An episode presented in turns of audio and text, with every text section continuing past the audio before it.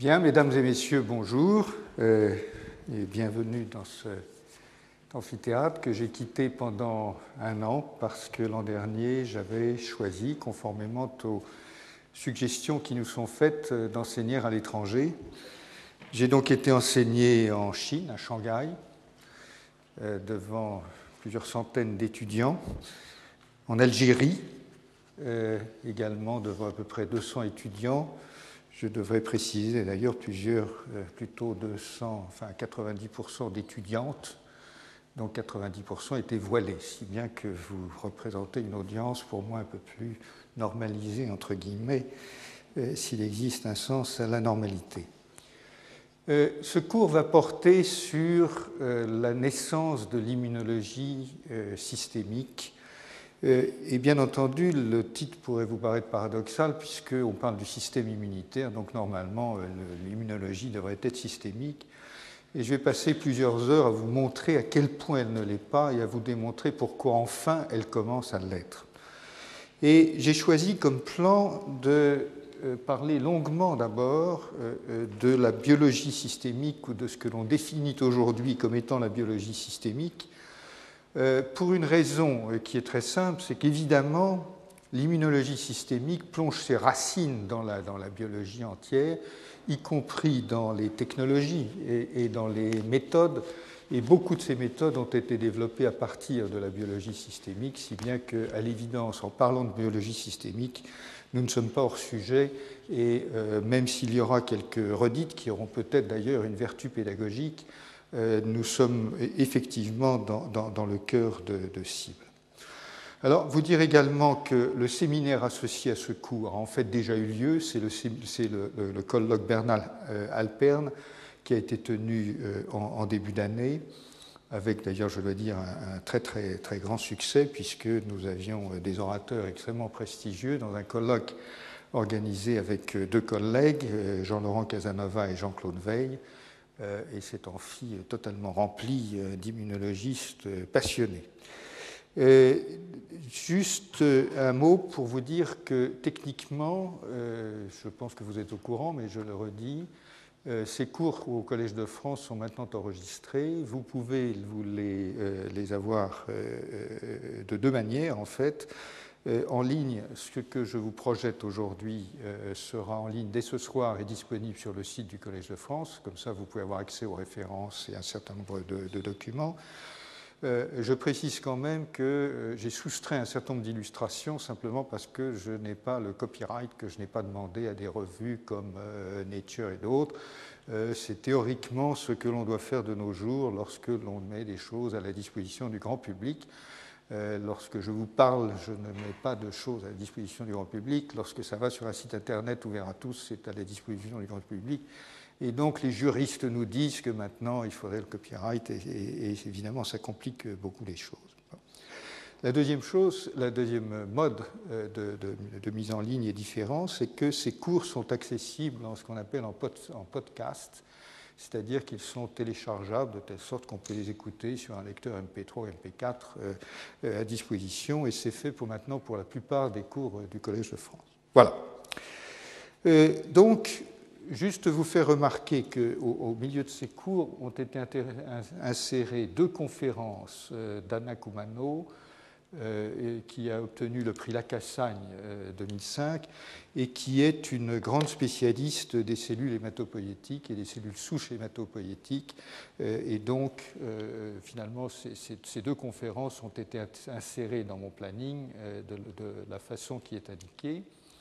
Donc, nous aurons cinq séries de deux heures, dont huit heures de cours qui sont données par moi-même. Et les quatre premières, donc, euh, deux fois deux, sont, euh, cette semaine et la semaine prochaine, sont dévolues à, la biologie systémique au sens relativement large du terme. Et bien sûr, euh, ensuite, nous nous concentrerons sur la question de l'immunologie systémique. Et donc, je commence maintenant par cette question qui paraît certainement très, très, très évidente. bon, mais qu'est-ce que c'est que la biologie systémique? J'aime bien poser les questions euh, euh, complètement basiques, euh, parce que, bien entendu, parfois les réponses paraissent très simples, mais même quand elles sont simples, parfois il y a des complexités qui sont cachées derrière cette simplicité qui sont à prendre en, qui sont à prendre en compte. Donc dans ce premier, ce premier chapitre, je vais aborder un certain nombre de questions et d'abord vous parler d'un contexte qui est le contexte qui a radicalement changé au cours des dix dernières années, disons, qui est la question de l'acquisition massive des données euh, biologiques. Je vais m'autoriser quelques réflexions sur euh, ce, contexte et ensuite vous donner une idée de la diversité des regards qui est portée sur la question de la biologie systémique euh, avant de vous dire à quel point je suis convaincu, comme beaucoup d'autres évidemment, que nous assistons euh, à, l'émergence d'une nouvelle discipline. Donc pour commencer, le contexte, l'acquisition massive des données systémiques.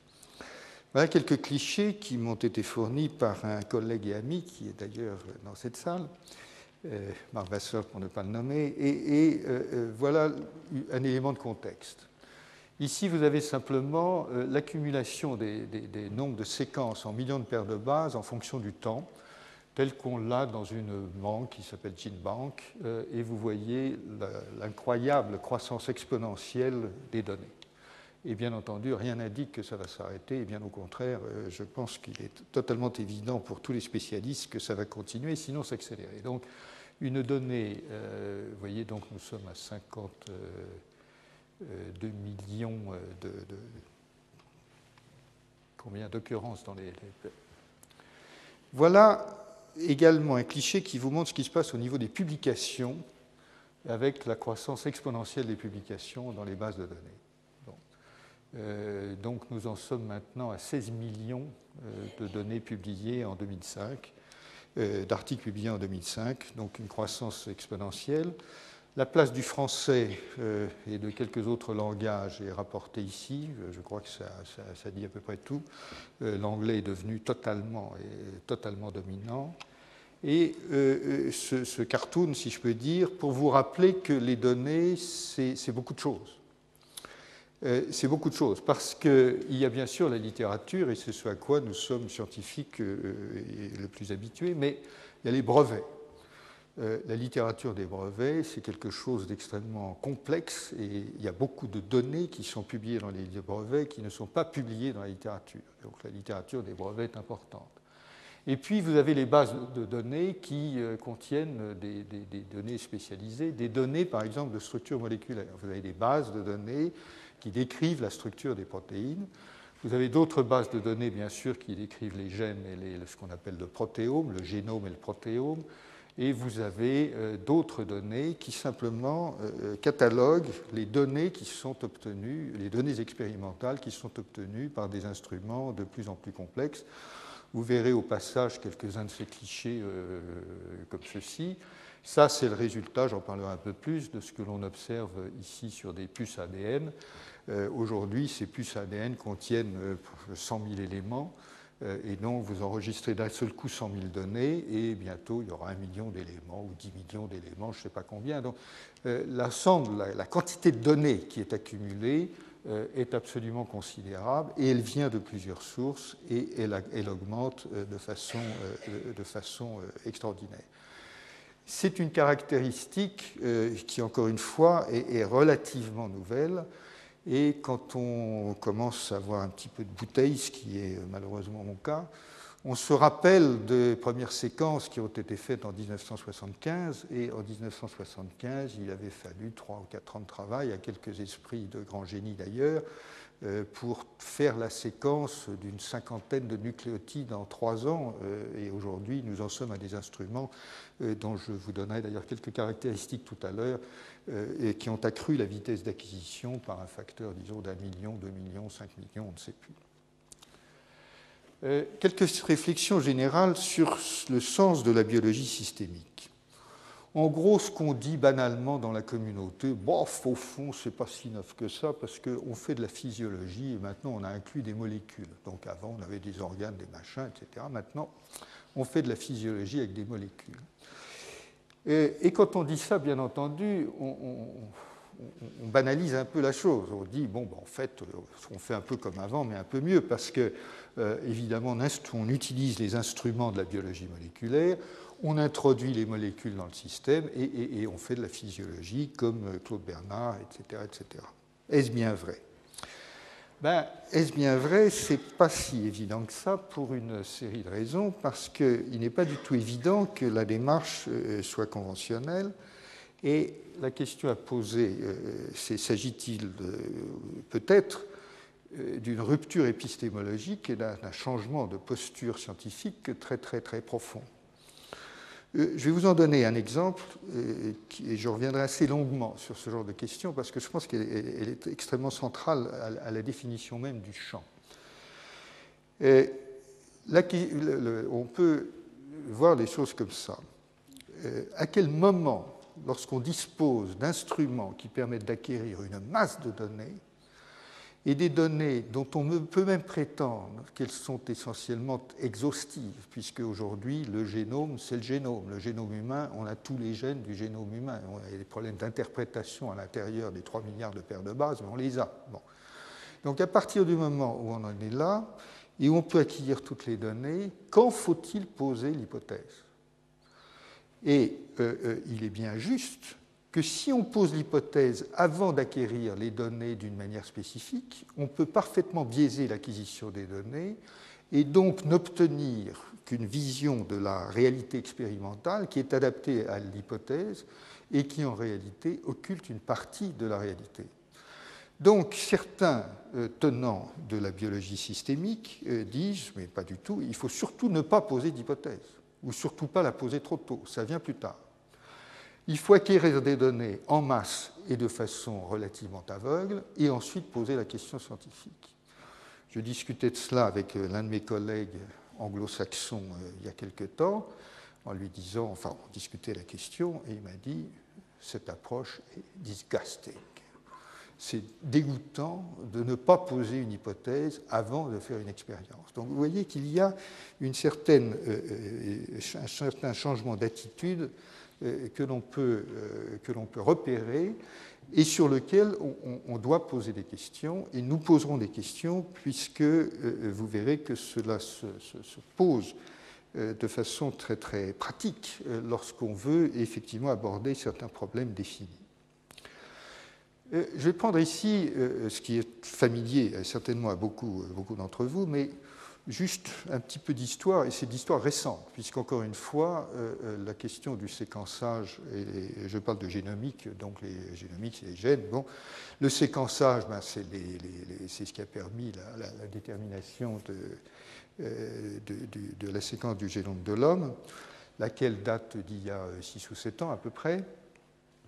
Et les techniques de séquençage elles-mêmes, donc elles sont nées dans la douleur dans les années 1975 et la grande révolution, ça a été euh, l'instrumentation, l'automatisation euh, avec de nouvelles technologies qui ont permis d'accroître le taux d'acquisition des données de façon, euh, très très forte. La détermination de la séquence du génome humain, on a commencé à en parler à la fin des années 80, de parler sérieusement hein, à la fin des années 80, et je me souviens très bien des débats qu'il y avait autour de cela. Et euh, les débats sur le, séquençage euh, étaient au début très vifs, étaient extrêmement controversés. Euh, j'en ai entendu à l'époque, et certains de mes collègues les plus brillants n'étaient pas les, les, moins vocaux, disons, que premièrement, ce n'était pas intelligent, Hein, puisqu'il suffisait de séquencer bêtement, et puis voilà, donc c'était n'était pas intelligent, donc c'était pas noble, donc c'était pas à faire. Deuxièmement, ce n'était pas forcément utile, on l'a entendu. Troisièmement, que ça allait coûter très cher et que l'investissement serait utilisé beaucoup plus efficacement pour, pour répondre à des questions euh, précises euh, que, évidemment, les collègues en question euh, étaient capables de formuler. On a même questionné l'éthique euh, et, c'est une question d'ailleurs très très profonde, que de vouloir questionner l'éthique de la connaissance en disant c'est une connaissance qui après tout pourrait être dangereuse et donc il n'est pas forcément éthique d'aller séquencer le génome de l'homme, ce qui est à mon avis une, superbe, une superbe bêtise. Bon. Donc beaucoup beaucoup de questions et puis finalement bien entendu ça a poussé et puis ça s'est fait. Il y avait deux approches en compétition et je voudrais le rappeler parce qu'elles sont tout à fait intéressantes. L'une des approches a consisté à, à mutualiser et à distribuer les tâches au niveau de la communauté scientifique, c'est-à-dire, en gros, on s'est distribué les chromosomes à séquencer entre groupes au sein de la communauté scientifique.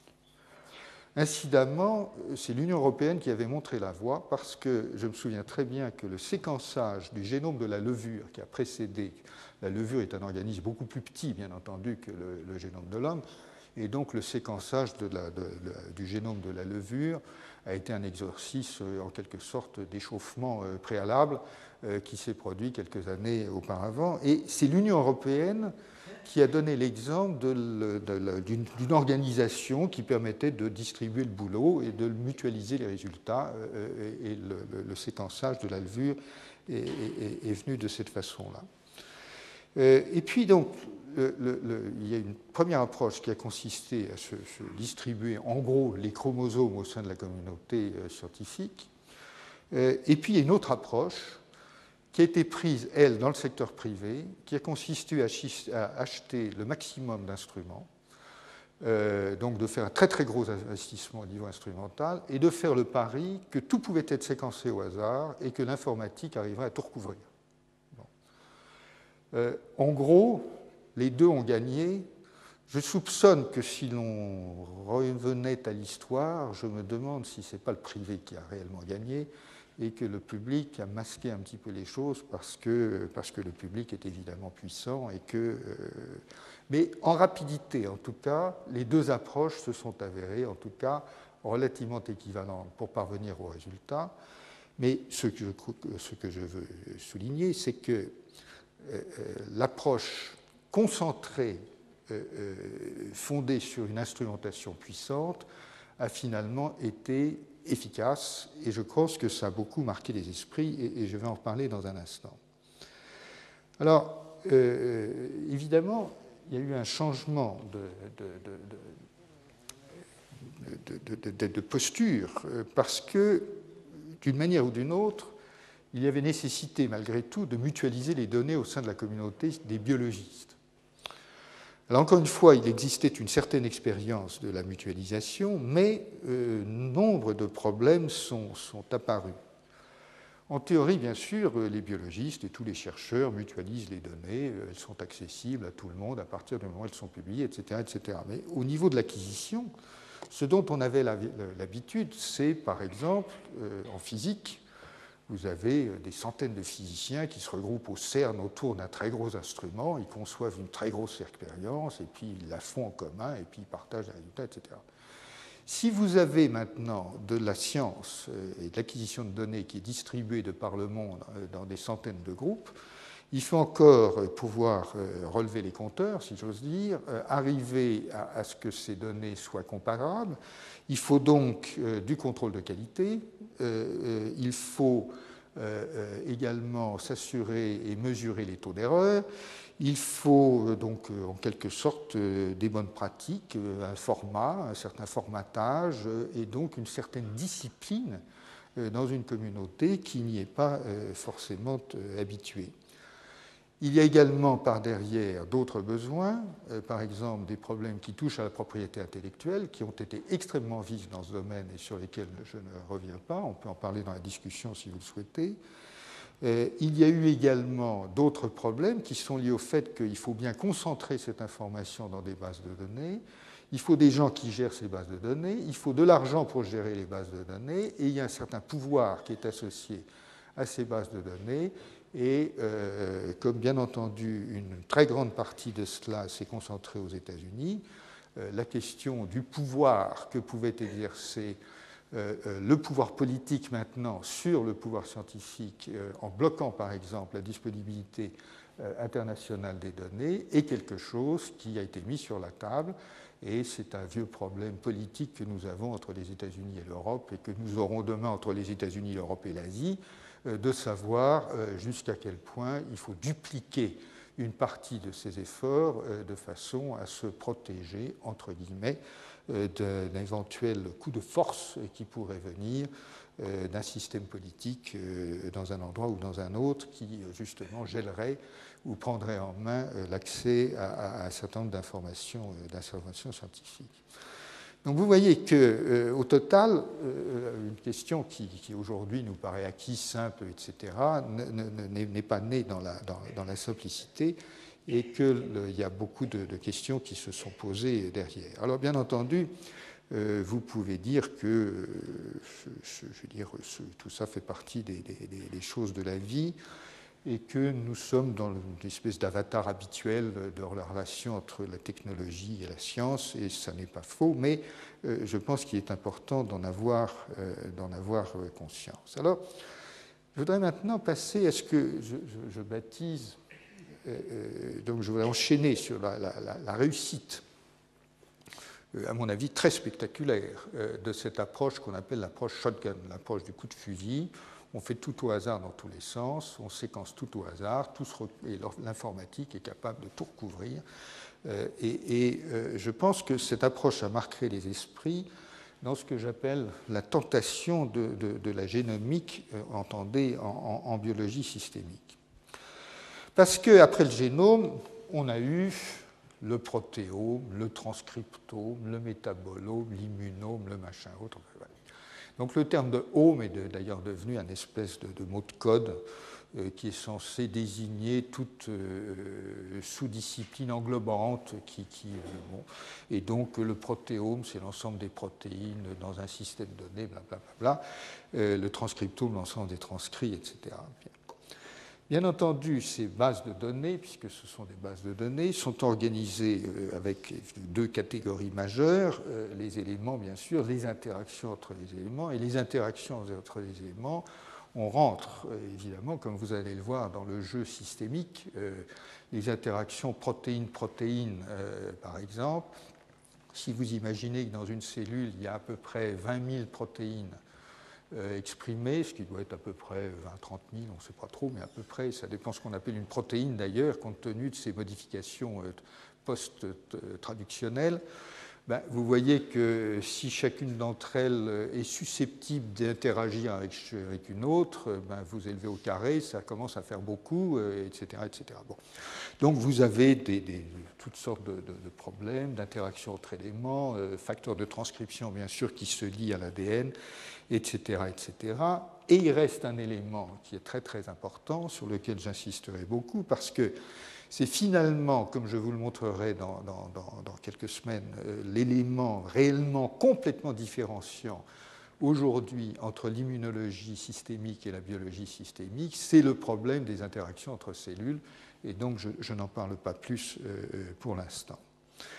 Mais enfin, au total, si vous voulez, ce que j'appelle la tentation de la génomique, c'est l'idée de se dire, bon, euh, on généralise l'approche de shotgun et euh, on se fie totalement à la technologie euh, pour développer tellement de données qu'il suffira ensuite de les analyser pour comprendre.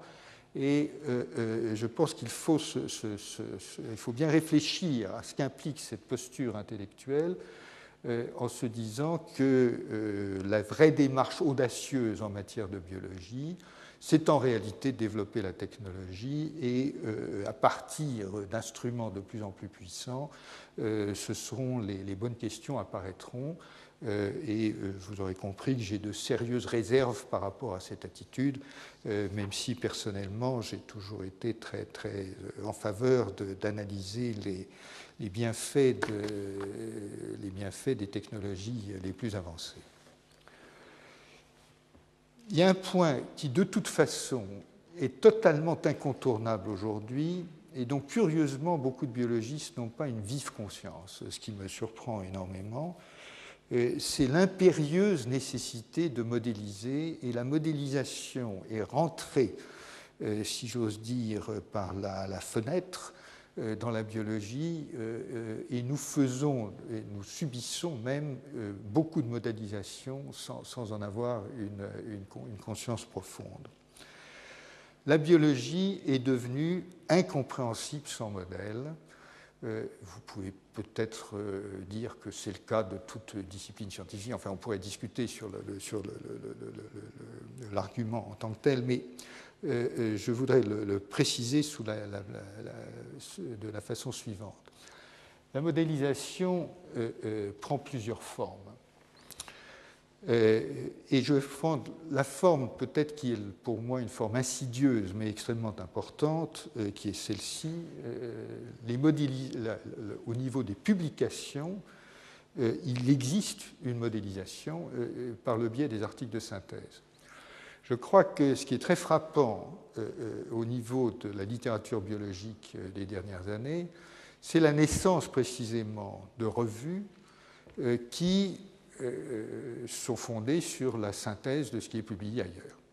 Il y en avait de par le passé, et pour ce qui concerne l'immunologie, le célèbre Annual Reviews of Immunology, euh, dont j'ai été éditeur, et d'autres, euh, était chaque année un pavé dans lequel il y avait une synthèse, un article de synthèse qui reprenait 300 euh, articles de fond, lesquels étaient compilés, etc. etc.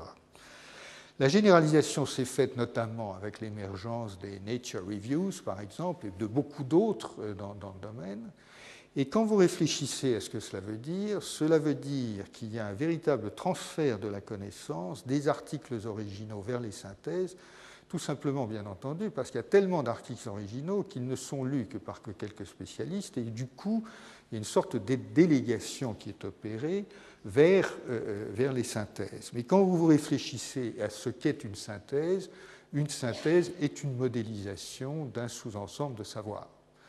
Et cette modélisation, la question suivante, c'est évidemment de s'interroger sur sa validité, son honnêteté, son objectivité, ce qu'elle veut dire, etc., etc.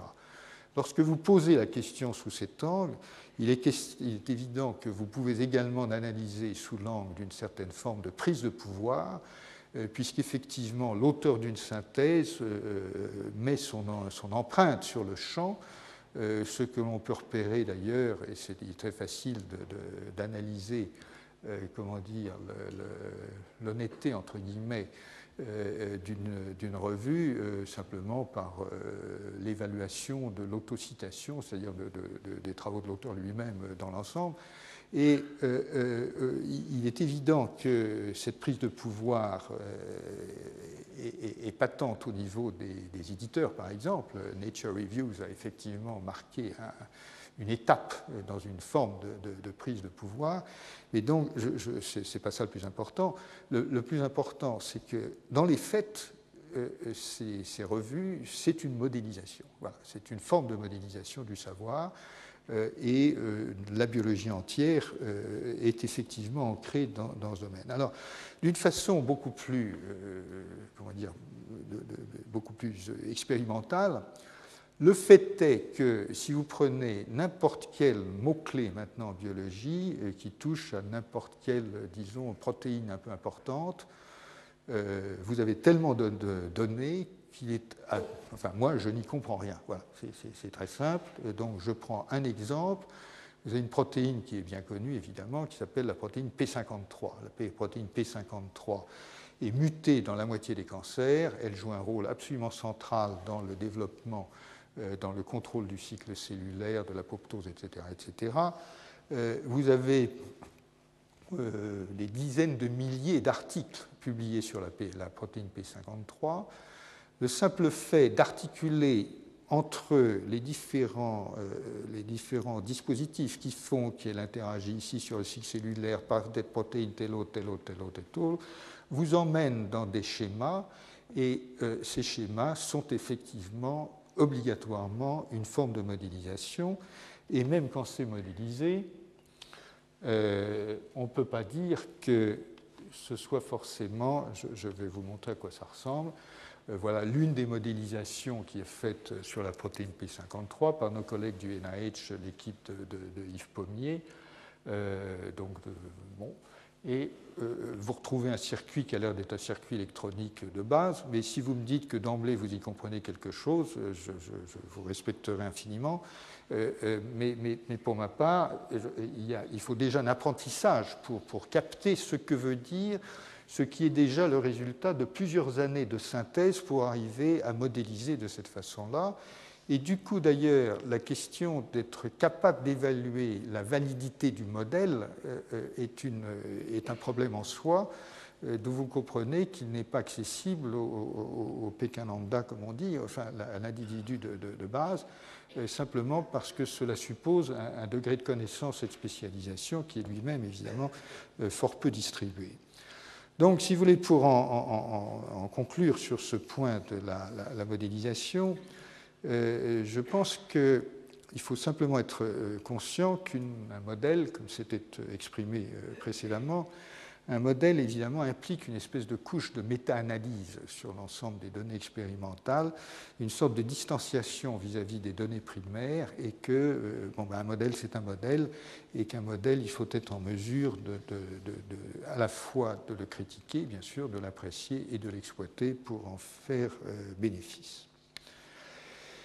Alors, euh, tout cela a été résumé je pense de façon extrêmement claire par l'un de nos collègues, euh, Sidney Brenner, euh, qui euh, a eu le prix Nobel il y a quelque temps pour son travail sur le verre, ses élégances, et qui, à mon avis, aurait dû l'avoir avant pour son travail sur le code génétique, incidemment. Mais enfin, bon, c'est un, esprit extraordinairement brillant. Et Sidney nous, a, dit ceci euh, qui, je crois, résume bien la situation. Euh, nous disposons aujourd'hui d'une capacité euh, absolument sans précédent pour collecter des données. La vraie crise, c'est que maintenant, l'information est complètement non structurée. Et, si elle est complètement instructurée, elle, ne permet pas d'accroître la, compréhension et en fait la connaissance. Et donc, we need frameworks and models to put all that, etc. Bon. Et euh, euh, aller vers ces modèles est effectivement le véritable enjeu du XXIe siècle, et je pense que c'est euh, parfaitement fondé. Donc, nous sommes dans une situation où j'essaierai de, c'est un peu provocant, mais, de bien souligner qu'il faut, faut, faut, distinguer entre l'espèce de tentation et la réalité systémique. Premièrement, il y, a, la question du vertige de la technologie, et, c'est un, véritable, un véritable sujet, comme je l'ai déjà dit. Euh, on peut très bien prendre la posture selon laquelle c'est vraiment la technologie qui va, euh, euh, qu'il faut mettre en avant pour régler les problèmes. La deuxième question, c'est qu'il y a un périmètre d'application de la technologie qui renvoie bien sûr à la définition du système ou du sous-système que l'on choisit d'étudier. Et une partie de ce cours, je vous le dis tout de suite, va porter sur la question de savoir qu'est-ce qu'un sous-système et comment est-ce qu'on le définit, euh, euh, sachant que le système en entier euh, paraît pour l'instant non préhensible, tel, tel, tel, que je le vois en tout cas.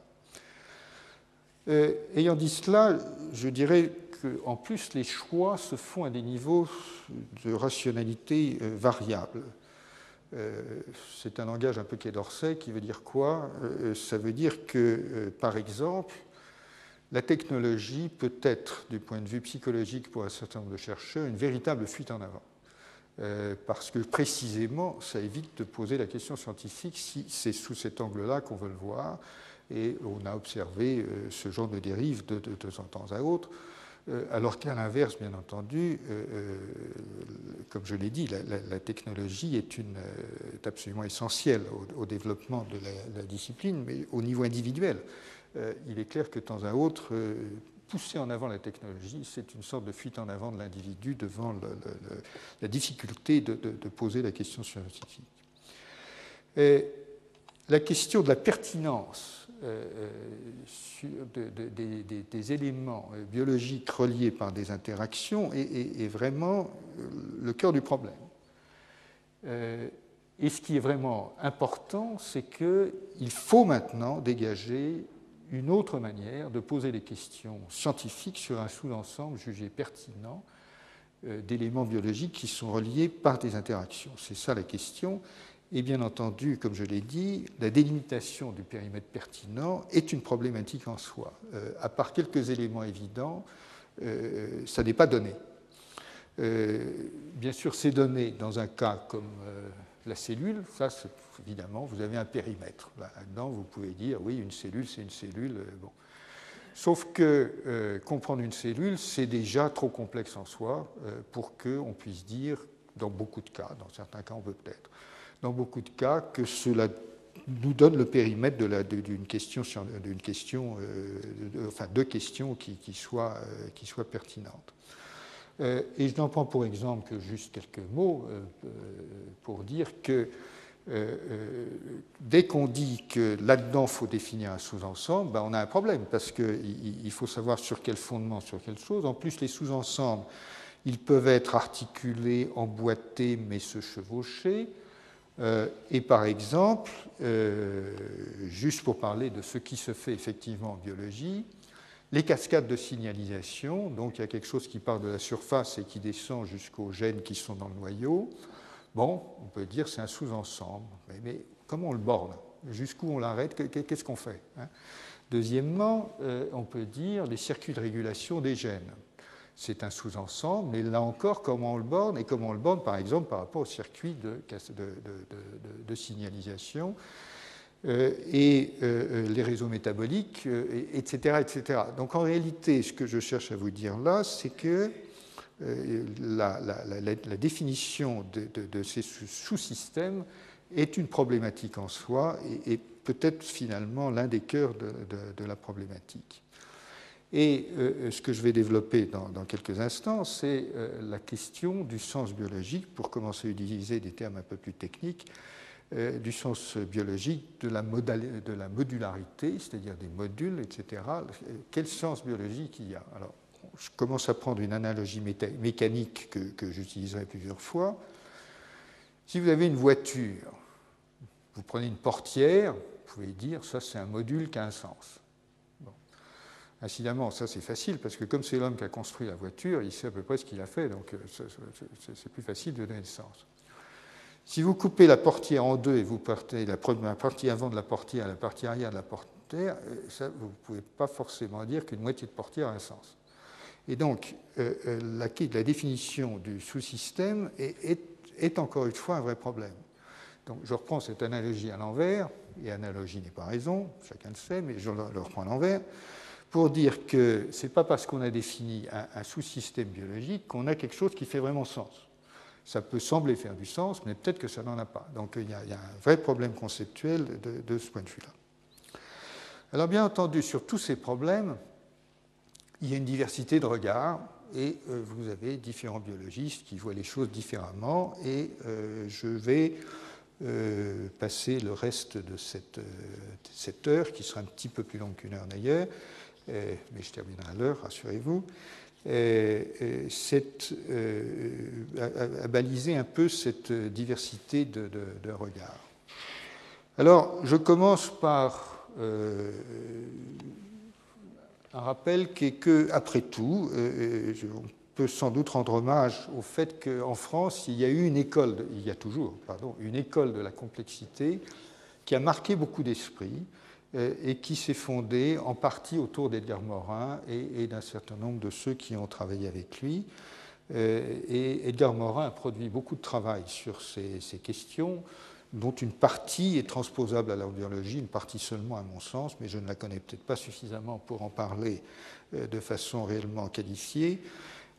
Il définissait la pensée de la complexité, parce que son travail était moins, enfin, autant sur la complexité que sur la manière de penser la complexité, qui n'est pas évidemment le, même problème, et euh, d'un dispositif à plusieurs étapes, avec d'une part une théorie de l'information et deuxièmement une théorie de l'auto-organisation, avec les principes qu'il appelait, et qu'il appelle toujours bien sûr pour l'être vivant, de l'auto-éco-organisation, euh, le principe euh, dialogique, euh, le principe de récursion organisationnelle, le principe hologrammique, pardon, et j'en conclus simplement en donnant une référence récente de ce qui vient de, pardon, je l'ai sauté, de ce qui vient de, non, ça marche plus. Enfin, j'ai donné une référence signée Jean-Louis Lemoigne et Edgar Morin, qui devait être d'ailleurs un colloque tenu à Cerisy il n'y a pas très longtemps. Bref, je passe vraiment maintenant à la question de la biologie et euh, j'arrive à, ça. Donc ça, c'est un article relativement récent qui a l'air de parler de réponse immunitaire et surtout de la biologie, de la différenciation des neutrophiles. Je le cite ici non pas pour vous parler des neutrophiles, on en parlera un peu plus tard dans, le mois, euh, mais je le cite pour extraire un élément de définition qui montre un regard sur la biologie et, partant bien sûr sur l'immunologie systémique. L'élément de définition, c'est la biologie systémique est une nouvelle discipline technique. Point barre. Voilà. Donc pour eux, les choses sont relativement claires c'est euh, un avatar de la technologie qui fait que, comme on a de nouvelles techniques, on peut faire mieux qu'avant et puis on continue, etc. Attitude que, bien sûr, tout le monde ne partage pas et que je ne partage pas, mais euh, elle existe. Je cite cet article de Ed Liu, euh, qui est paru dans Cell en 2005, qui est un tout, tout petit papier, mais qui est, je pense, bien pensé. et Ed Liu dit, premièrement, euh, une sorte de trinité euh, qui est expérimentation, théorie, technologie. C'est ça qui a toujours fondé la méthode scientifique. Donc ce n'est pas la peine de pinailler sur le fait que la technologie est plus ou moins importante que, etc. etc. Le, truc, c'est les trois. On ne peut pas les hiérarchiser. Le problème, c'est euh, de, de, les faire travailler ensemble le mieux possible et dans tous les cas de figure. Et en ce qui concerne la biologie systémique, les définitions varient, mais tous s'accordent à dire qu'il s'agit d'expliquer les phénomènes biologiques au travers de l'interaction de tous les constituants cellulaires et biochimiques d'une cellule ou d'un organisme. Donc c'est ça l'objectif. Objectif évidemment extrêmement complexe comme vous l'imaginez, mais c'est ça l'objectif et effectivement on peut difficilement ne pas être d'accord avec euh, cette définition. Alors ces appréciations sont intéressantes parce que pour lui, les plus grands enjeux sont des enjeux computationnels et organisationnels avant d'être biologiques. Pas avant d'être biologiques, ils sont plus euh, computationnels et organisationnels que, que, biologiques. Et donc, lui estime que les véritables problèmes qui sont posés maintenant, c'est moins justement l'acquisition des données que les enjeux de computation, c'est-à-dire de modélisation et de mathématisation des modèles, et nous reviendrons là-dessus, euh, et les enjeux d'organisation, et là j'en redirai un mot, puisqu'il s'agit de problèmes quasiment sociaux au sein de la communauté scientifique, que les enjeux euh, strictement biologiques d'organisation des données. Et donc, euh, il conclut sur la nécessité d'encourager une structure d'organisation, une culture sociale, ce sont les mots mêmes qui sont prononcés dans son article, qui encourage les écœurs collectifs et l'expérimentation itérative entre les laboratoires humides et les laboratoires secs. Les laboratoires humides, c'est ceux où on fait des manips, hein, c'est les trucs, et les laboratoires secs, c'est ceux où il y a des ordinateurs et on fait de la biologie in silico, comme on dit de nos jours. Bon. Euh, et euh, suit dans cet article euh, une explication fort convaincante de, l'institut qu'il dirige à Singapour et qu'il a organisé selon un certain nombre de ses principes et que, je connais bien puisque je, passe une, petite partie de mon temps à Singapour et qui est effectivement euh, un modèle extrêmement intéressant à analyser au niveau de l'organisation euh, de la recherche et de la manière dont elle, fonctionne. Je cite maintenant encore un autre article, et je crois que ce sera le dernier de cette série, mais sur lequel je passerai un peu de temps, qui est un article déjà ancien, enfin ancien, il date de 1999, d'un certain nombre de personnes, dont Liane Hartwell, euh, et euh, qui m'a l'air bien pensé. C'est pour ça que j'y passe un peu de temps, parce que j'ai trouvé qu'il pose réellement euh, beaucoup de, beaucoup de très bonnes questions, quoi. Mais, enfin des questions très très simples, encore une fois. Et je comprendrais qu'à la sortie, vous me disiez, c'est vraiment un peu facile ce, que, tu nous as donné là. Mais je pense qu'on est quand même au cœur des, questions qui se posent en biologie systémique et que tant qu'on n'a pas ces questions en tête et quelques réponses, on peut faire un peu n'importe quoi.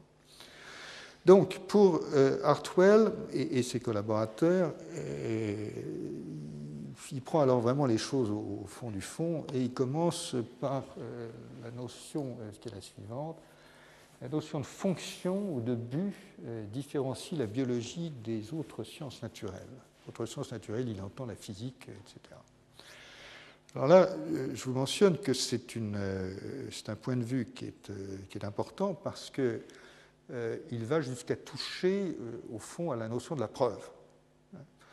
Euh, et euh, c'est une, question dont on pourrait également euh, débattre, si vous voulez, mais il est vrai que la question selon laquelle les, êtres vivants ont une sorte de, fonction et de but, si vous voulez, est une, question qui est à la fois importante, elle nous est imposée par la théorie de l'évolution, bien entendu, et bien entendu, elle peut déraper dans les théories du design intelligent. Donc il faut faire très attention avec cette, cette notion. Enfin, c'est vrai quand même, un caillou, c'est un caillou, une cellule, une cellule, c'est pas pareil. Et, euh, voilà.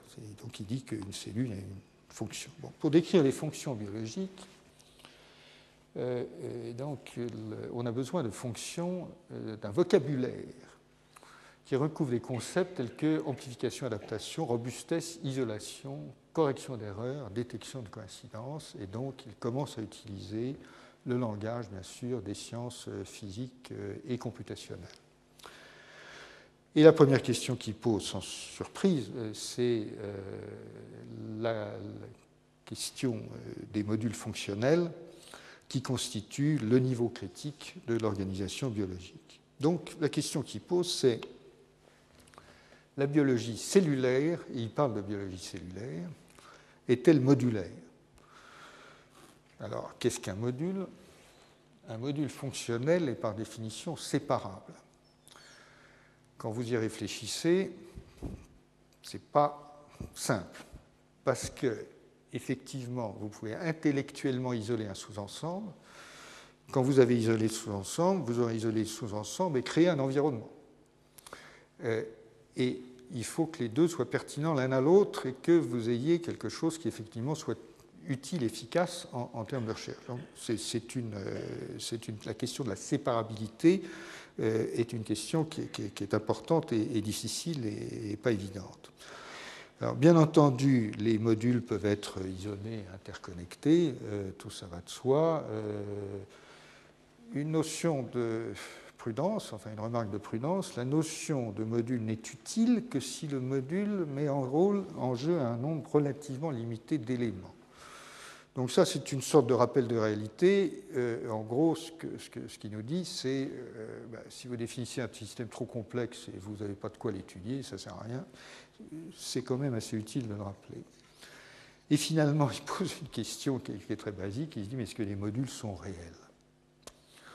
Alors évidemment, euh, vous avez des modules qui sont réels au sein d'une cellule. un ribosome, ça doit être réel. Hein. Je pense qu'en gros, un ribosome, ça doit être réel. Mais encore une fois, une cascade de signalisation, est-ce que c'est réel? Pas évident.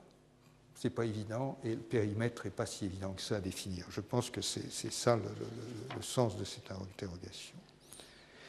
Alors, il va plus loin en pensant que plusieurs modules connectés peuvent euh, constituer des sortes de supermodules définissant des fonctions de niveau supérieur. Donc, il suppose ici euh, qu'il y a une hiérarchie dans l'organisation et il rentre bien entendu complètement dans les systèmes mécaniques, etc., euh, où, de telles hiérarchies d'organisation existent. Donc, euh, il imagine qu'il y a des super systèmes au sein ou des super modules qui remplissent des niveaux des fonctions de niveau supérieur entre guillemets. Alors, les, niveaux les fonctions de niveau supérieur, c'est quoi? Ben, c'est par exemple l'intégration de l'information.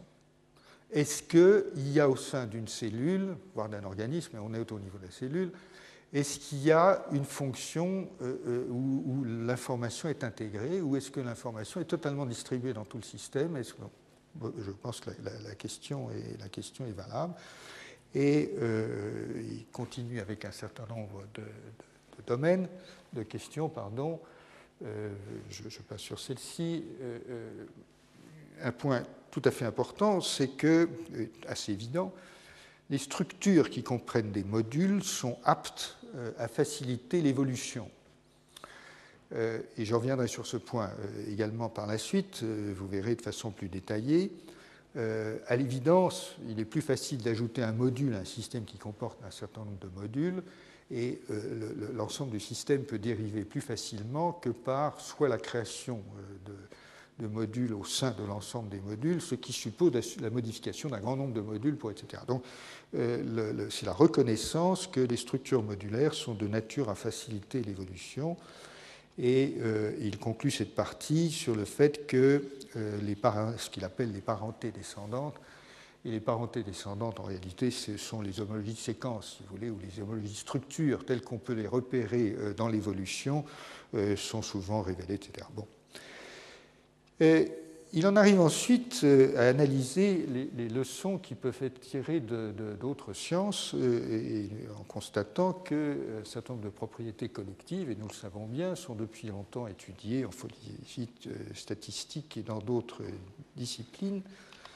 Mais il remarque quelque chose de relativement important, c'est que l'information biologique navigue de façon bidirectionnelle entre les différents niveaux d'organisation, ce qui n'est pas forcément le cas euh, dans le domaine de, certains systèmes physiques, euh, par exemple.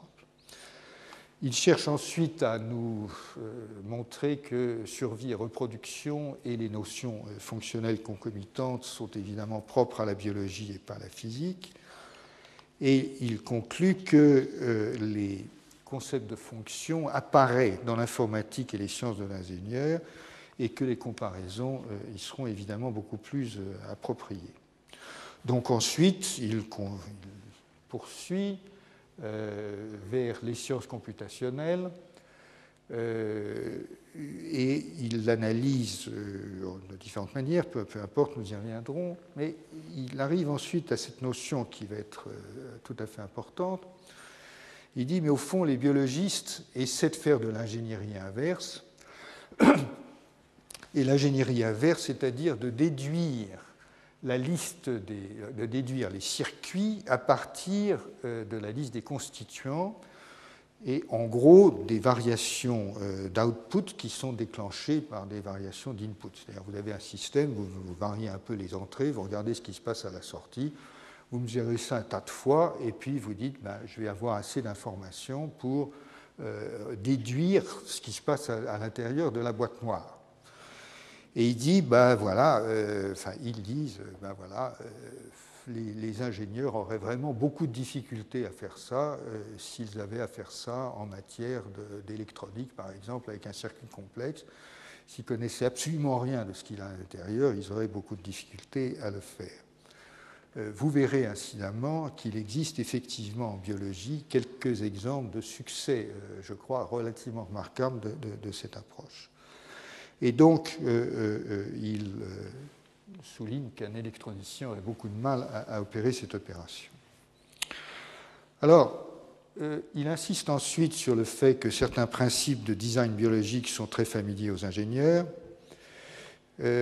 il souligne que les systèmes biologiques peuvent à la fois résister aux fluctuations aléatoires et les exploiter. Euh, il souligne une notion qui me paraît assez, euh, intéressante, qui, est celle-ci. Euh, les règles de fonctionnement d'un module, bien qu'inscrites de façon évidemment rigide dans ses éléments structuraux, un gène c'est un gène, une protéine c'est une protéine, euh, produisent des intermédiaires mal ordonnés qui sont raffinés pour produire une solution unique. Donc il assiste beaucoup sur cette question euh, d'espèces d'intermédiaires mal foutus, un peu, un peu vaseux, euh, qui, s'affinent progressivement pour finalement émerger avec une solution parmi beaucoup d'autres, ce que l'on peut repérer effectivement au niveau de certains agrégats de protéines euh, qui ont des formes non, totalement déterminées avant euh, d'acquérir une structure déterminée beaucoup plus fixe.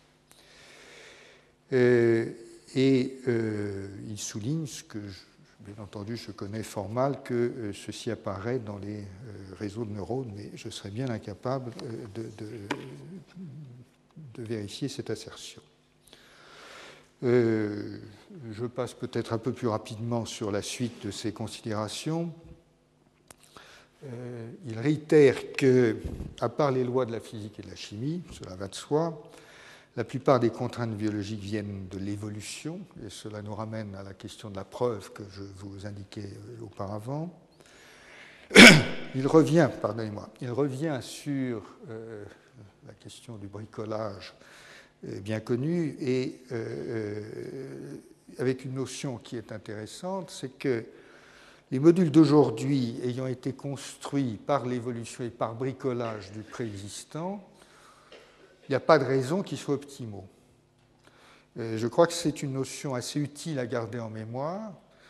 Euh, et il prend d'ailleurs, si je me souviens bien, comme analogie euh, l'analogie très très connue et bateau, si j'ose dire, du clavier, etc., qui n'est pas optimal parce qu'il avait été fait justement pour que ça n'aille pas trop vite, alors que maintenant on voudrait que les claviers, on les, on les optimaliserait peut-être différemment euh, si l'on devait refaire les claviers par rapport à ceux qui avaient été faits euh, pour les machines euh, conventionnelles. Vous vous souvenez que si on allait trop vite, les, trucs se coinçaient. Quoi. Donc les, lettres ont été espacées de façon à minimiser en fait les coïncidences.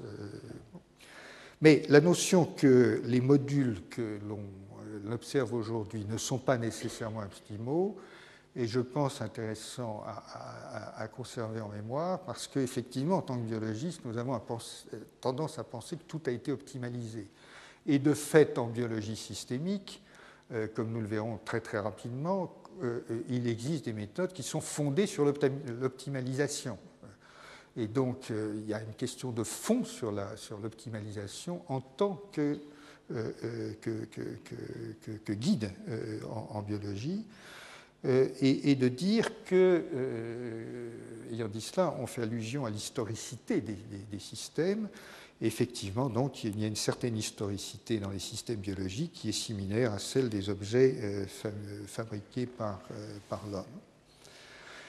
Euh, et bien sûr, euh, il insiste également sur la question de la robustesse, euh, question sur laquelle je reviendrai très longuement parce que je pense que c'est une des questions absolument fondamentales des systèmes, y compris des systèmes immunologiques. Alors, allons-nous vers une biologie modulaire à partir d'une biologie qui pour l'instant est cellulaire? Euh, d'après lui, euh, d'après oui, euh, la biologie cellulaire est en transition à partir de l'étude de molécules vers celle de, modules.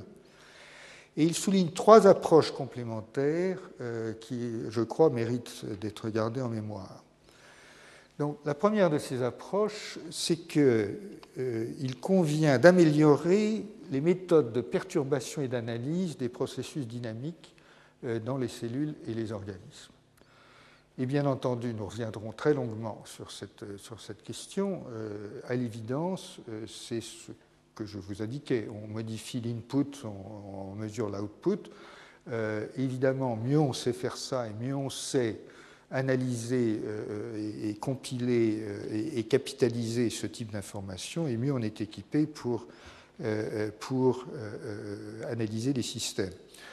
Euh, et bien sûr, euh, une perturbation, c'est une, perturbation de l'input. Euh, en l'occurrence, l'infection d'une cellule par un virus, c'est une perturbation, bien sûr, de, l'input. La deuxième nous rappelle qu'une autre voie est d'améliorer les méthodes de reconstitution des, modules, et ceci nous interpelle sur la question de la biologie synthétique qui effectivement, on le voit aujourd'hui, n'est pas tellement développée euh, par rapport à ce qu'elle pourrait être. Et l'on voit bien dans la littérature émerger effectivement euh, des articles euh, où la biologie synthétique s'exprime, si je peux dire, par la construction de nouvelles bactéries dans lesquelles on a fabriqué des circuits qui sont capables de faire des choses, et puis ensuite on observe ce que l'on avait décidé d'observer dans un système vivant qui a été en partie synthétisé. Et c'est effectivement une voie de la biologie qui est relativement peu exploitée ou développée, plus, exactement aujourd'hui, au niveau des cellules, des cellules complexes. Et troisièmement, bien sûr, c'est la modélisation, c'est de mieux intégrer les données expérimentales dans des données et des cadres conceptuels. Et sa conclusion, euh, euh, je la souligne parce qu'elle me paraît effectivement euh, importante, et je vous rappelle que cet article date de 99, il a quand même 7 ou 8 ans presque, probablement 8 ans, donc c'était quand même, à mon avis, très très bien pensé à l'époque. Sa conclusion est celle-ci, la prochaine génération d'étudiants et de chercheurs devrait apprendre à se mouvoir dans les circuits logiques, les oscillateurs, tout autant que dans les gènes et dans les molécules. et c'est disons, en partie le cas, euh, parce que quelques-uns de nos étudiants euh, évoluent effectivement dans ce monde, mais je pense que ce n'est pas un monde qui est encore très très développé, euh, en tout cas chez une partie des étudiants en France. Et, je pense que c'est une question qui est très très bien fondée. Et cela d'ailleurs me permet, me donne l'occasion de, de, vous dire que très, très modestement, je suis moi-même pas complètement à l'aise dans ce sujet.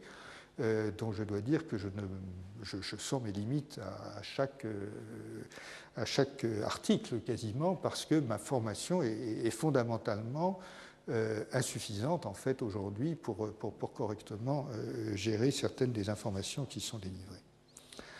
Donc la conclusion que je donnerai de cette partie, c'est que nous assistons effectivement véritablement à la naissance d'une nouvelle discipline et donc, ce n'est pas, comme l'ont dit certains de mes collègues, de nos collègues, euh, une nouvelle étape de la technologie. Non, ce n'est pas vraiment ça qui se passe. Euh, comme nous le verrons avec beaucoup plus de détails, euh, il se développe une nouvelle méthodologie et il se développe aujourd'hui tous les attributs, entre guillemets, d'une nouvelle discipline scientifique. Par exemple, des journaux scientifiques spécialisés. Après tout, lorsqu'on regarde euh, l'évolution de la science biologique, euh, qui est la seule que je connaisse un petit peu, euh, regarder la création des journaux permet de dater l'émergence des disciplines. Et, effectivement, à contrario, on voit bien aujourd'hui émerger plusieurs revues scientifiques spécialisées dans le domaine de la biologie systémique et même de l'immunologie systémique.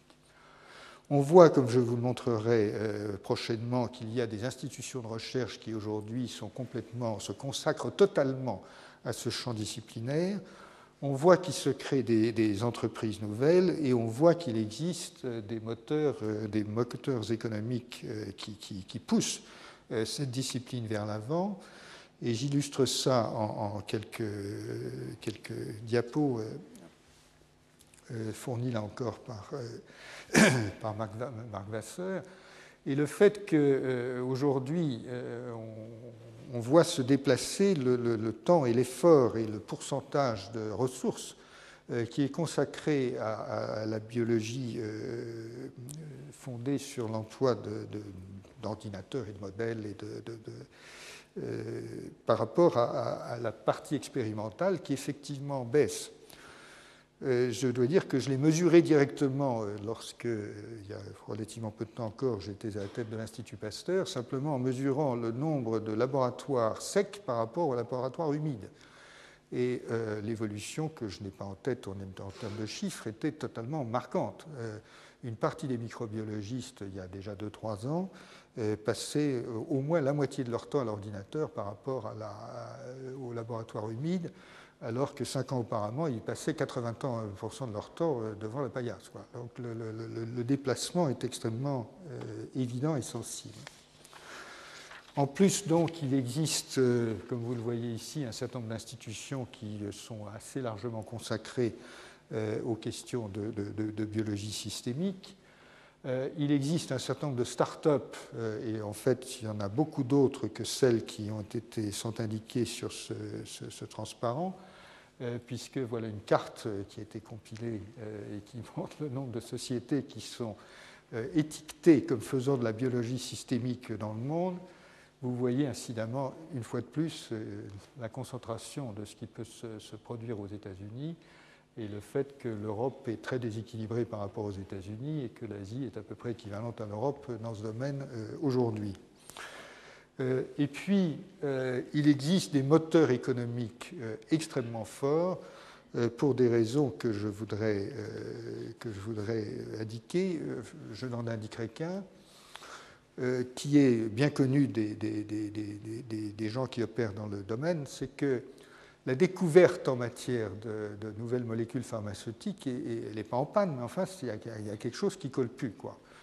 Alors voilà le célèbre tuyau ou pipeline qui veut qu'à partir de millions de constituants chimiques qui sont, euh, euh, euh, analysés dans des tris sélectifs fonctionnels qui sont censés produire au bout du tuyau un médicament, le taux de rendement, donc, c'est qu'on part de millions de constituants pour terminer éventuellement par l'un d'entre eux au cours du processus bien connu de découverte, phase 1, phase 2, phase 3 en essais cliniques, etc.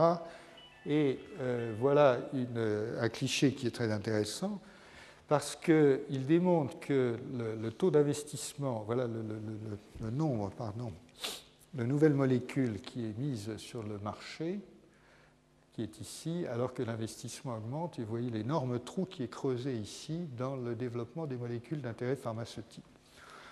Alors c'est un domaine que je connais un peu pour d'autres raisons et parce que j'ai travaillé dans le domaine du vaccin notamment, mais que je connais aussi un peu celui-là, qui n'a pas que des raisons scientifiques, euh, loin de là, mais qui a des raisons scientifiques.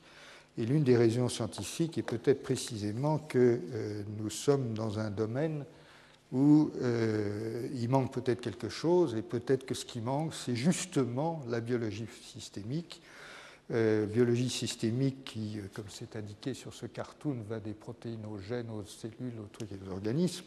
Bon, très bien. mais en tout cas, il y a un certain nombre de personnes dont je fais partie qui croient qu'effectivement, l'un des problèmes de l'industrie pharmaceutique aujourd'hui, c'est un déficit sérieux dans le domaine de la biologie systémique. Et il y a là effectivement un véritable moteur économique euh, qui pousse le développement de la biologie systémique et euh, nous allons en voir quelques exemples euh, un peu plus tard. Voilà, j'ai terminé cette première partie de l'exposé. Je vous propose peut-être une seconde d'arrêt, le temps de changer et nous parlerons dans une deuxième partie de problèmes qui sont alors beaucoup plus techniques.